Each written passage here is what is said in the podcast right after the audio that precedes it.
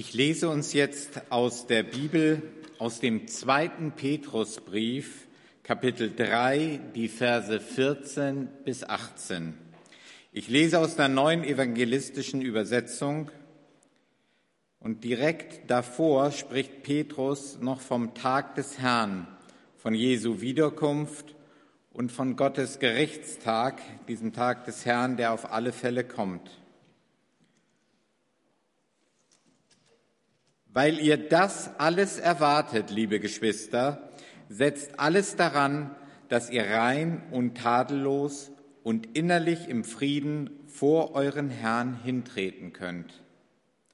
Und betrachtet die Geduld unseres Herrn als Gelegenheit zur Rettung. Genau das hat euch auch unser lieber Bruder Paulus geschrieben, dem Gott in all diesen Fragen viel Weisheit geschenkt hat. In seinen Briefen redet er mehrfach davon. Freilich ist einiges daran auch schwer zu verstehen, was dann von unverständigen oder nicht gefestigten Leuten verdreht wird. Aber so machen sie es ja auch mit anderen Texten der Heiligen Schrift zu ihrem eigenen Verderben. Weil ihr das alles jetzt schon wisst, liebe Geschwister, passt auf, dass ihr nicht vor dem Irrsinn, vor dem Irrsinn der Gesetzesverächter mitgerissen werdet und euren festen Stand verliert. Nehmt vielmehr in der Gnade zu und lernt unseren Herrn und Retter Jesus Christus immer besser kennen. Ihm gehört alle Herrlichkeit und Ehre schon jetzt und auch in Ewigkeit. Amen. Wenn ihr schon länger in Bremen wohnt oder lebt, dann seid ihr bestimmt schon mal über die Stefani-Brücke gegangen oder gefahren. Ja? Kennt ihr die Brücke, über die Weser führt? Schon ein bisschen älter und vielleicht habt ihr mitbekommen, dass diese Stefani-Brücke halt alt und marode und einsturzgefährdet ist. Ja, die Leute machen sich ernsthaft Sorgen. Also ich fahre ich fahr weiter darüber wir Deutschen, wir sind ja eher so ein vorsichtiges Völkchen, aber die Behörden haben sich trotzdem die Mühe gemacht und überlegt, wie sie ähm, da was gegen tun können. Und weil die Kassen leer sind, kein Geld da ist, haben sie nach einfachen, günstigen, komfortablen Lösungen gesucht.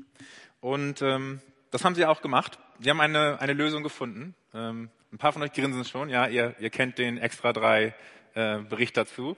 Genau, sie haben nämlich unter der Autobahnstraße wo die LKWs und die Autos längs fahren, den Fahrradstreifen, der ungefähr drei Meter breit ist, halbiert. Ja, mit schweren, massiven Zäunen und Betonfüßen, die insgesamt so ungefähr acht Tonnen wiegen und genau dafür, dazu führen, dass sich Radfahrer und Fußgänger extrem in die Quere kommen. Die Mathematik hat aber ergeben, also es wurde ausgerechnet, wie hoch diese Entlastung ist durch diese Maßnahme, dass dadurch 234 Tonnen äh, Entlastung möglich ist weil eben durch diese Absperrung ungefähr 3000 Personen weniger auf der Brücke Platz zum Stehen hätten. Ja, also ich habe die Brücke noch nie so voll gesehen, aber rechnerisch hat diese Maßnahme total Sinn ergeben. Ja, das, so, da war die Behörde auf dem richtigen Weg. Aber in der Praxis hat sich die Last auf der Brücke ähm, eigentlich erhöht. Und es sind genauso viele Fußgänger und Fahrradfahrer über diese Brücke gefahren wie sonst auch und sind sich dabei eben in die Quere gekommen. Also insgesamt eher ein Flop, würde ich sagen. Warum erzähle ich euch das? Diese Maßnahme dieser Behörde ist ein passendes Bild dafür, finde ich, wie wir reagieren, wenn unser Glaube so ein bisschen anfängt ähm, auseinanderzufallen, marode zu werden. Ja, wenn unser Glaube ins Wackeln kommt. Und ich erlebe das in meinem Alltag, und vielleicht geht es euch da ähnlich, dass es ständig Herausforderungen gibt, die meine, meine Gottesbeziehung und auch an meinem Glaubensleben zehren und dass eine gewisse Abnutzung des Glaubens einfach immer da ist. Und dass deswegen auch mein Herz und meine Seele eigentlich ständig sanierungsbedürftig ist und ich muss täglich etwas dafür tun, dass der Glaube standhält und meine Gottesbeziehung weiter trägt. Und das versuche ich, aber trotzdem gibt es Tage, an denen fühle ich mich wie die alte Stefani-Brücke. Und ich bin mir dann immer nicht so sicher, okay, wie, wie stabil ist mein Glaube eigentlich noch? Was hält er denn eigentlich noch aus? Und ich frage mich, ob ich, um es in Petrus Worten zu sagen, meinen festen Stand verliere. Ja, und in diesen Situationen, wo sich einfach alles schwer anfühlt und herausfordernd und so kurz vor dem Zusammenbrechen, da geht es mir manchmal so, dass das Evangelium mit all den Anforderungen und dem Leben, das es zeichnet, nachdem wir uns, nachdem wir streben sollen, eine zusätzliche Last auf, äh, auf diesem wackeligen Boden. Ähm, so kommt es mir vor. Und ähm, in diesem Predigtext sind auch diese, wurde auch dieses Leben beschrieben, was wir gehört haben, auch dieses Ziel, nach dem wir streben sollen. Und unter diesem Druck ja, bauen wir unsere eigenen Bauzäune. Ja, das ist ein metaphorisches Bild. Was meine ich damit? Es sind so bewusste oder vielleicht auch unbewusste Gewohnheiten, Traditionen und Entscheidungen, von denen wir uns erhoffen, dass sie unserem Glaubensleben gut tun, also Last wegnehmen, die eigentlich aber genau das Gegenteil tun und eigentlich nur ein weiteres Hindernis dafür darstellen, dass Gottes Gnade sichtbar und groß wird in unserem Leben. Ja, das sind diese Bauzäune. Und ich wünsche mir für diesen Gottesdienst, dass wir die pure, wunderschöne Freiheit des Evangeliums neu entdecken, dass sie uns erfrischt, dass sie uns stärkt und dass uns diese Gnade standfest macht. Und wir dabei vielleicht den einen oder anderen Bauzaun entdecken, den wir, wann auch immer, in den letzten Jahren vielleicht aufgestellt haben, weil der Druck einfach zu groß war. Und das ist auch mal, äh, das ist auch das Anliegen von Petrus zum Ende äh, dieses Briefes. Ähm, in Verse 17 und 18, da schreibt ihr, schreibt er, weil ihr das alles jetzt schon wisst, liebe Geschwister, passt auf, dass ihr nicht von dem Irrsinn der Gesetzesverächter mitgerissen werdet und euren festen Stand verliert. Nehmt vielmehr in der Gnade zu und lernt unseren Herrn und Retter Jesus Christus immer besser kennen. Und dieses Wort, diese Formulierung, den festen Stand verlieren, aus Vers 18, den finden wir in den Evangelien in Lukas 22 auf ähnliche Form wieder. Und da spricht Jesus zu Petrus vor seiner Verhaftung und bevor Petrus ihn dann anschließend im Hof des Hohepriesters verleugnet. Und da sagt Jesus zu Petrus, doch ich habe für dich gebetet, dass du deinen Glauben nicht verlierst, wenn du also später umgekehrt und zurechtgekommen bist, stärke den Glauben deiner Brüder. Ja, und das ist das Anliegen von Petrus in diesem Brief. Und Petrus wusste genau, was es bedeutet, wenn so das Leben, wenn das Glaubensleben, diese Beziehung zu Gott, wenn die zusammenbricht. Ja, er stand am Hof des Hohepriesters, nachdem er Jesus Treue bis in den Tod geschworen hatte, und er hat es trotzdem getan. Das ist bestimmt eine Welt für ihn zusammengestürzt. Aber, und das ist das Schöne, Petrus wusste eben auch, was es bedeutet, neu Gottes Gnade zu empfangen. Und nicht in dem Zerbruch und in der Dunkelheit zu bleiben, sondern von Jesus neu die Gnade zugesprochen zu bekommen. Das hat er erlebt am See Genezareth, als der auferstandene Jesus ihn vom Ufer gerufen hat, ihn zu sich geholt hat, mit ihm gegessen hat und gesagt hat, weißt du was, Petrus, das, was du jetzt mit mir erlebt hast, das, was ich dir jetzt zuspreche, das sprichst du all den Leuten zu, die mich noch kennenlernen werden. Und du wirst sie dadurch standfest machen. Ja, und genau das will Petrus. So, er will, dass diese neuen Christen, an er diesen Brief schreibt, dass sie fest im Sattel sitzen und er will sie davor bewahren, dass sie zusammenbrechen, so wie es ihm passiert ist. Lasst euch nicht mitreißen. Ja, und das Schöne ist, das sind nicht nur Durchhalteparolen, das sind nicht einfach nur Anfeuerungsrufe. Nein, Petrus sagt ihnen auch, was sie stattdessen machen sollen. Ja, und die Reihenfolge hierbei ist entscheidend. Er sagt nicht, bleibt standfest, dann nehmt ihr in Gnade zu, sondern nehmt in Gnade zu, lernt unseren Herrn und Retter Jesus besser kennen, dann werdet ihr nicht mitgerissen. Vielleicht hilft es uns, wenn wir diesen Prozess, so von, wo Gnade mehr wird und wir geistlich wachsen und wir unseren Herrn und Retter besser kennenlernen, visualisieren.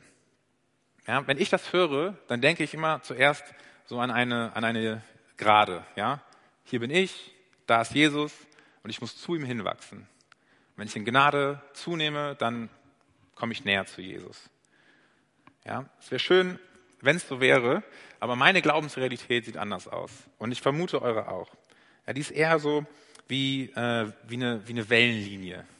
Es geht auf und ab. Es gibt Phasen, wo ich ganz natürlich irgendwie nah an Jesus dran bin und wachse. Und dann gibt es aber auch Phasen, wo das nicht passiert.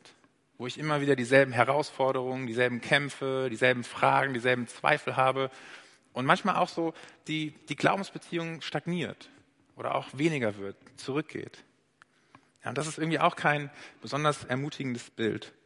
Und darum finde ich dieses Symbol der, ähm, der Spirale viel passender. Ja? Also in der Mitte ist Jesus. Wir wollen näher zu ihm kommen. Wir wollen ihn mehr verstehen, in Gnade wachsen.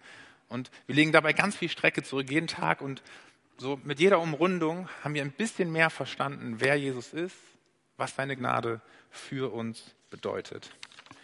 Ja, und jedes Mal, wenn wir dieser, einer, einer Herausforderung begegnen oder einem destruktiven Muster oder Verhalten, was uns schon lange beschäftigt und vielleicht auch nie loslassen wird, haben wir das schon mal um, um, äh, sind wir das schon mal durchgegangen, haben das schon mal umkreist und haben beim letzten Mal ein bisschen mehr verstanden, was Jesus Gnade bedeutet, sind näher an ihm. Ja? Mir hilft dieses Bild total, äh, diese geistliche Dynamik des Wachstums zu verstehen. Und das ist genau das, diese Dynamik, von der Petrus auch spricht und die er selbst in seinem Glaubensleben zurückgelegt hat. Und vielleicht findest du dich da irgendwo wieder. Ja, und wenn du den Wunsch hast, so geistlich zu wachsen und so diesen, diesen Weg weiterzugehen, dann habe ich heute drei erfrischende und ermutigende Gedanken für dich, die ich dir einfach mitgeben möchte. Und zu jedem Gedanken habe ich auch noch einen Bauzaun äh, gesucht, den wir vielleicht irgendwie entlarven können und den wir aus dem Weg räumen können, damit Gottes Gnade groß in uns wird. Okay? Seid ihr bereit? Ermutigung eins: Es ist alles da. Es ist alles da, was du zum geistlichen Wachstum brauchst.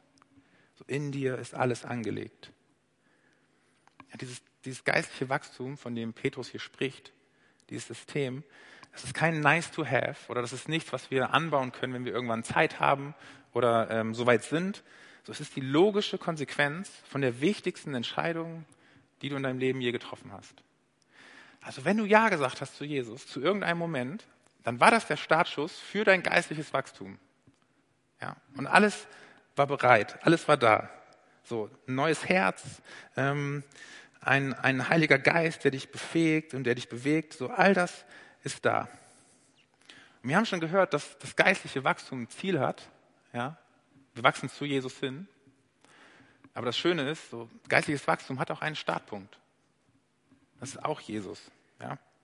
So das Ziel, Jesus ähnlicher werden, das beschreibt Petrus im äh, zweiten Brief in Kapitel 1. Da schreibt er, Darum setzt alles daran, dass zu eurem Glauben Charakterfestigkeit hinzukommt und zu Charakterfestigkeit geistliche Erkenntnis, zur Erkenntnis Selbstbeherrschung, zur Selbstbeherrschung Standhaftigkeit, zur Standhaftigkeit Ehrfurcht vor Gott, zur Ehrfurcht vor Gott Liebe zu den Glaubensgeschwistern und darüber hinaus Liebe zu allen Menschen. Ja, das ist das Ziel. Da wollen wir hin. So. Weil Jesus hat das zu 100 Prozent verkörpert. Und wir sollen ihm ähnlicher werden. Das ist das Bild, was Petrus, was Paulus malt, was aber auch Jesus malt in seiner Bergpredigt. Aber das Schöne daran ist, dass das Neue Testament nicht einfach sagt, ey, mach das, werde so, sondern dass es immer eingebettet ist in den Gedanken, in die Realität, dass wir neu geboren sind durch Christus. Ja, und das beschreibt Petrus ein Vers vorher, in Vers 4 so. So hat er uns das Größte und Wertvollste überhaupt geschenkt, er hat versprochen, dass ihr Anteil an seiner göttlichen Natur bekommt. Also in diesen Versen aus Kapitel 1, dieser langen Liste, ja, wie wir unser Leben gestalten sollen, und auch in diesem Vers 18 in Kapitel 3, da steckt der Auftrag, dass wir diese neue Natur, das, was neu in uns angebrochen ist, als wir Ja gesagt haben zu Jesus, dass wir das so nähren und pflegen, dass wir so leben können. Ja, das ist der Weg, den Paulus beschreibt, den Petrus beschreibt und den auch Jesus beschreibt. Ja, und das wissen wir auch, wenn etwas gepflanzt wird, etwas Neues, auch wenn schon alles da drin ist, was es braucht, um zu wachsen, muss es gepflegt werden, damit es aufkeimen und wachsen kann. Und dafür ist alles da, alles bereit. Ein neues Herz, der Heilige Geist und ganz viel Gnade und Geduld. Und trotzdem ist es herausfordernd und anstrengend und frustrierend. Es ist nicht leicht, auch wenn sich so anhört. Gerade dann, wenn wir immer denselben Baustellen und denselben Herausforderungen begegnen. Und um da so ein bisschen den Druck rauszunehmen, jetzt kommt der erste Bauzaun, so, gibt es diesen Gedanken, ach, ich bin halt so, daran lässt sich nichts ändern. Gott, das wird sich erst ändern, wenn du wiederkommst in Ewigkeit. Manche Dinge ändern sich nie. Ja? So, wir alle haben diese Lebensbereiche, in denen noch ganz, ganz viel Wachstumspotenzial vorhanden ist und wo wir immer wieder frustriert werden. Aber, das ist das Problem an der Sache, wenn wir einfach so einen Schlussstrich ziehen, damit es sich nicht jedes Mal so hart und schlecht anfühlt und wir uns nicht irgendwie ja, schämen müssen, dass es wieder passiert ist und wieder Gnade annehmen müssen. So, wenn wir sagen, das ist dann halt so, dann ändert sich da halt nichts.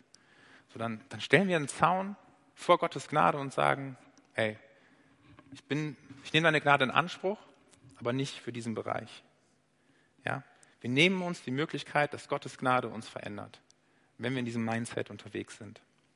Und darum die Frage an dich, so wo hast du solche Gewohnheiten, wo du weißt, boah, da müsste ich eigentlich was dran ändern, aber ich habe es aufgegeben. Und in meinem Kopf denke ich, das wird sich erst ändern, wenn Jesus irgendwann wiederkommt. Ja, oder anders, und das ist, finde ich, eine viel motivierendere Frage, so, wo schließt du dich selbst von der Gnade Gottes aus? Und das Schöne ist, Veränderung ist immer möglich.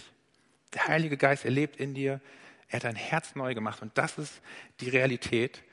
Und das ist alles, was du zum Wachsen brauchst. Aber, und das ist leider auch Realität, dieses Wachstum, das geschieht ganz, ganz langsam. Fast immer kann man es nicht sehen und einfach zugucken. So, wir haben vor ein paar Wochen Zeugnisse hier im Gottesdienst gehört von Menschen, durch die, die durch äh, ja, ein Jahr zu Jesus, ein Leben mit Jesus, eine neue Freiheit entdeckt haben, neue Freiheit gefunden haben. Und das waren kleine, keine kleinen Dinge, das waren richtig große Sachen und das hat mich richtig ermutigt. Und man hat gemerkt, so wie da was, was Neues geboren wurde, wieder eine, eine neue Freiheit entstanden ist. Und so ist es ja auch bei echten Geburten. Ja, ich war zwar noch nie bei einer dabei, aber ich habe gehört, so, das ist ziemlich krass. Ja, da ist dann auf einmal einfach neues Leben. Ein neuer Mensch. Der ist dann da und das ist ein riesiges Ding. Aber danach wächst dieses kleine Wesen nach und nach, Schritt für Schritt. Am Anfang kann man vielleicht noch dabei zugucken, aber wenn sie dann irgendwann ein bisschen älter werden, dann sieht man die Veränderung Tag für Tag kaum noch. Und so ist es, wenn wir auch durch Jesus neu gemacht werden.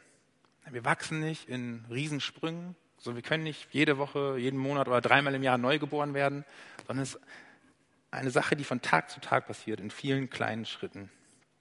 Das verläuft so kleinschrittig, dass man es nicht sehen kann und es kostet uns richtig Geduld. Und ich weiß noch, als ich so acht oder neun oder zehn Jahre alt war, da konnte ich nicht abwarten, endlich groß und erwachsen zu sein einer von den Großen zu sein. Ja, und ich habe mich jeden Tag so an den Rücken meines Vaters gestellt und immer gefragt, so wie viel fehlt noch? Wie viel fehlt noch? Wann bin ich so groß wie er? Ich habe ihn leider nie angeholt. Ja, es fehlt tatsächlich ein Zentimeter. Aber meine Eltern haben immer gesagt, ey, isst dein Gemüse und du wirst wachsen. So, ja. Das sagen ihr bestimmt auch zu euren Kindern. Weil ihr wisst, ja, sie wurden geboren und was geboren wird, das wird wachsen. Also habt ihr das Gemüse, habt ihr die Nahrung, habt ihr das Notwendige, was ihr braucht, damit das, was schon da ist, wachsen kann in euch. Zweite Ermutigung. Geistliches Wachstum schützt uns vor Herausforderungen und Anfeindungen im Glauben. Ja? Und da habe ich mich ein bisschen unpräzise ähm, ausgedrückt. Das hat ähm, Sam Wachsame Gottesdienstbesuch aus dem ersten Gottesdienst mir gespiegelt.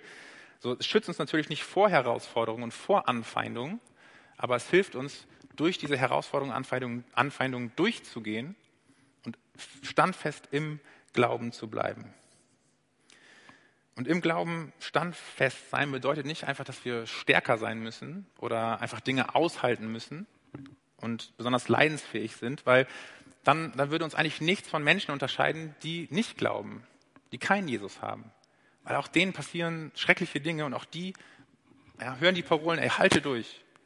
Irgendwann wird alles besser.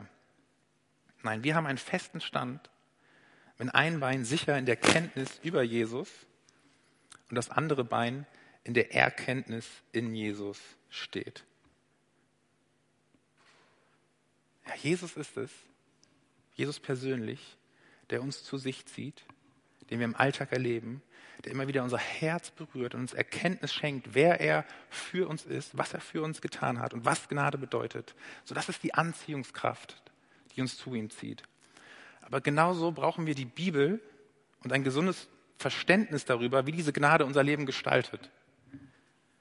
Jesus zieht uns zu sich und gesunde Lehre hält uns in der richtigen Umlaufbahn und hilft uns dabei, dass wir nicht rausgeschleudert werden und dann doch irgendwie knapp an Jesus vorbeisegeln. Kenntnis und Erkenntnis müssen miteinander Schritt halten, damit wir Gnade erleben und geistlich wachsen. Und wir alle, egal ob ihr äh, theologisch äh, interessiert seid oder begeistert oder Theologie studiert habt, so wir alle stehen in der Gefahr, dass unsere Vorstellung von Gott und der Welt, also unsere Theologie, irgendwo falsch abbiegen. Ja, die, in der Gefahr stehen wir alle. Und das Verrückte ist, dass je mehr wir uns auch mit der Bibel auseinandersetzen und je tiefer wir in diese großen und auch ethischen Fragen des Lebens einsteigen, desto komplizierter wird es. So, es wird irgendwie nicht einfacher. Die Fragen werden schwieriger und die Antworten komplexer. Und das löst eine Spannung aus, oder? Und um da so ein bisschen den Druck rauszunehmen, so erlebe ich, dass Leute dazu tendieren, da einen Bauzaun aufzustellen. Ja, der ein bisschen für Entlastung sorgen soll. Und das sind dann so Aussagen wie, ja, ich folge ja nicht der Bibel nach, ich folge Jesus nach. Ja, die Bibel verstehe ich nicht mehr, so die liest mein Pastor und der erklärt mir das am Sonntag so. Ich habe meine Beziehung zu Jesus. Und ich finde diesbezüglich äh, diese, diese Aussage von Petrus in den Versen 15 und 16 richtig erfrischend und ehrlich. Er schreibt, genau das hat auch unser lieber Bruder Paulus geschrieben, dem Gott in all diesen Fragen viel Weisheit geschenkt hat. In seinen Briefen redet er mehrfach davon. Freilich ist einiges darin auch schwer zu verstehen, was dann von unverständigen oder im Glauben nicht gefestigten Leuten verdreht wird. Aber so machen sie es ja auch mit den anderen Texten der Heiligen Schrift, zu ihrem eigenen Verderben. Und ich finde diese Aussage von Petrus total sympathisch, weil er eigentlich sagt, so, ey, die Briefe von Paulus, die sind nicht leicht zu verstehen. Das ist echt kompliziert. So, da hat der Heilige Geist echt krass inspiriert. Ja, also er widerspricht ihm nicht und wahrscheinlich ging es Petrus ähnlich. Doch Petrus hebt diese Briefe von Paulus auf dasselbe Niveau wie die Heilige Schrift, also das damalige Alter Testament. Er sagt so wie die anderen Schriften. Und er bestärkt dadurch die Autorität dieser Briefe und äh, sagt, ey, das ist Wort Gottes. Und darum ja, dürfen wir nicht einfach Passagen oder jetzt, keine Ahnung, irgendwie die Lehre von Paulus beiseite beschieben und uns nur auf Jesus konzentrieren. Wir dürfen darauf vertrauen, dass das Gottes Wort ist und wir dürfen damit ringen und wir dürfen darin die Wahrheit suchen. Doch was wir nicht dürfen, ist es einfach ignorieren. Denn damit berauben wir uns der Möglichkeit, wie Gott zu uns spricht, uns ermutigt, uns korrigiert und uns mit seiner Wahrheit ausstattet und uns standfest macht. Dritte Ermutigung. Durch geistliches Wachstum erleben wir Gottes Gnade im Hier und Jetzt. Im Hier und Jetzt. Und geistliches Wachstum, ja, ich, manchmal habe ich das Gefühl, wir sehen das so ein bisschen wie so einen mechanischen Prozess. Ja, wenn wir so die richtigen Steine auf einen Haufen werfen, dann wird da schon irgendwie was draus entstehen, was ja, vorzeigbar ist. Aber Glauben, also im, im Glauben wachsen ist ein zutiefst organischer Prozess. Es geht um die Gnade in uns und nicht erstmal um das, was wir äußerlich tun. Oder anders könnte man sagen, bevor Gott durch dich in dieser Welt etwas bewirken will, will er in dir etwas bewirken. Er will erstmal in dir etwas machen. Er will, dass die Gnade in dir zunimmt. Und das Wort Gnade wird in der Bibel auf verschiedene Weise gebraucht. Wenn die Bibel von Gnade spricht, dann ist an einigen Stellen Gottes Gnade gemeint, die unveränderlich ist, immer gleich. Aber an anderen Stellen kann sie sehr wohl zu oder abnehmen, so wie in dieser Petrusstelle. Ja, Gnade beinhaltet immer und wirklich immer die unverdiente Barmherzigkeit und die unverdiente Gunst Gottes für uns. Also Liebe, die wir nicht verdient haben. So, und das ist die Liebe, die sichtbar wird durch Jesus, der für uns gelebt hat, der für uns gestorben ist, der für uns den Tod besiegt hat und der jetzt zur Rechten Gottes sitzt, in seiner Gegenwart. Und das hat Jesus alles für uns gemacht, weil wir dazu nicht in der Lage waren und auch es nie sein werden. Und in dem Moment, ja, wo wir an ihn glauben, wo wir Ja zu ihm sagen, da werden wir von Gott vollständig akzeptiert und aufgenommen, weil wir durch Jesus gerecht und persönlich geliebt vor ihm stehen. Okay? Also gerecht sein bedeutet, dass unsere Sünden vergeben sind. Wir stehen rein und tadellos vor ihm, wie das in Vers 14 beschrieben wird. Und geliebt bedeutet, dass wir eben keine Fremden mehr für Gott sind, sondern dass er uns in seine Familie adoptiert. Er macht uns zu Töchtern und zu Söhnen. Und er spricht uns frei, er nimmt uns an als seine vollständigen Kinder. das ist die Basis unseres Glaubens. Und das ist unser Status. Das ist Gnade. Und wisst ihr, so diese Gnade, die kann nicht mehr oder weniger werden. Du bist gerecht durch Jesus und du kannst nicht gerechter werden. Keine Chance. Du wurdest adoptiert, ja, weil Jesus für dich gestorben ist. Du bist Gottes Kind, das hat er unterschrieben. Und du kannst nicht mehr oder weniger Kind Gottes werden. Ja, das ist die Realität. Egal ob heute, 2022 oder in Ewigkeit vor Gott, du kannst nicht geliebter und gerechter vor Gott stehen, wenn du glaubst, dass Jesus Gottes Sohn ist und stellvertretend für dich am Kreuz gestorben ist. Und doch schreibt Petrus, nehmt viel mehr in Gnade zu. Warum kann er das schreiben? Weil dein Status vor Gott und deine Vergebung nicht mehr werden, doch der Einfluss, den diese Realität auf dein Leben hat, kann sehr wohl zunehmen. Ja, was sich verändert, ist Folgendes. Wie sehr diese beiden unumstößlichen Wahrheiten dein Leben heute im Hier und Jetzt beeinflussen. Ja, wenn wir diese Realität verstehen und erleben und sie fühlen und in unserem Herz und unserem Kopf spüren, dann erleben wir Veränderungen im Hier und Jetzt und erleben seine Gnade. Das kann ein Prozess sein, der schmerzhaft und anstrengend ist.